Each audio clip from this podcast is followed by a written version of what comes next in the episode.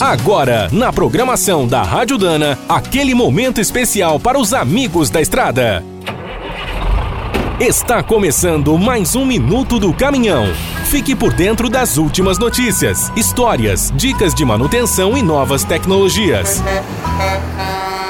Na década de 60, a Matra era um dos orgulhos da França. Fabricava carros esportivos e até ganhou o campeonato de Fórmula 1 em 1969. Quem é mais novo também deve se lembrar de outra Matra, a pequena empresa paranaense que produziu picapes entre 2001 e 2004. Mas você conheceu a Matra catarinense?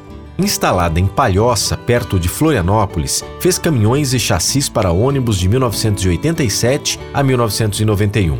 Dono de uma revenda Chevrolet, o engenheiro Paulo César Maciel da Silva teve a ideia de projetar um modelo médio melhor e mais bonito. Sua criação foi o Matra M22. Usava a base do caminhão GM 13000, motor Perkins Q20B de 6 cilindros, câmbio Clark e rodas raiadas. A cabine era o grande destaque. Inspirada no Scania Série 2, era feita em fibra de vidro pela Frontal, na cidade paulista de Botucatu. A Matra lançou versões com dois e três eixos, além de um cavalo mecânico. Em 1989, o espaço interno cresceu para caber uma cama.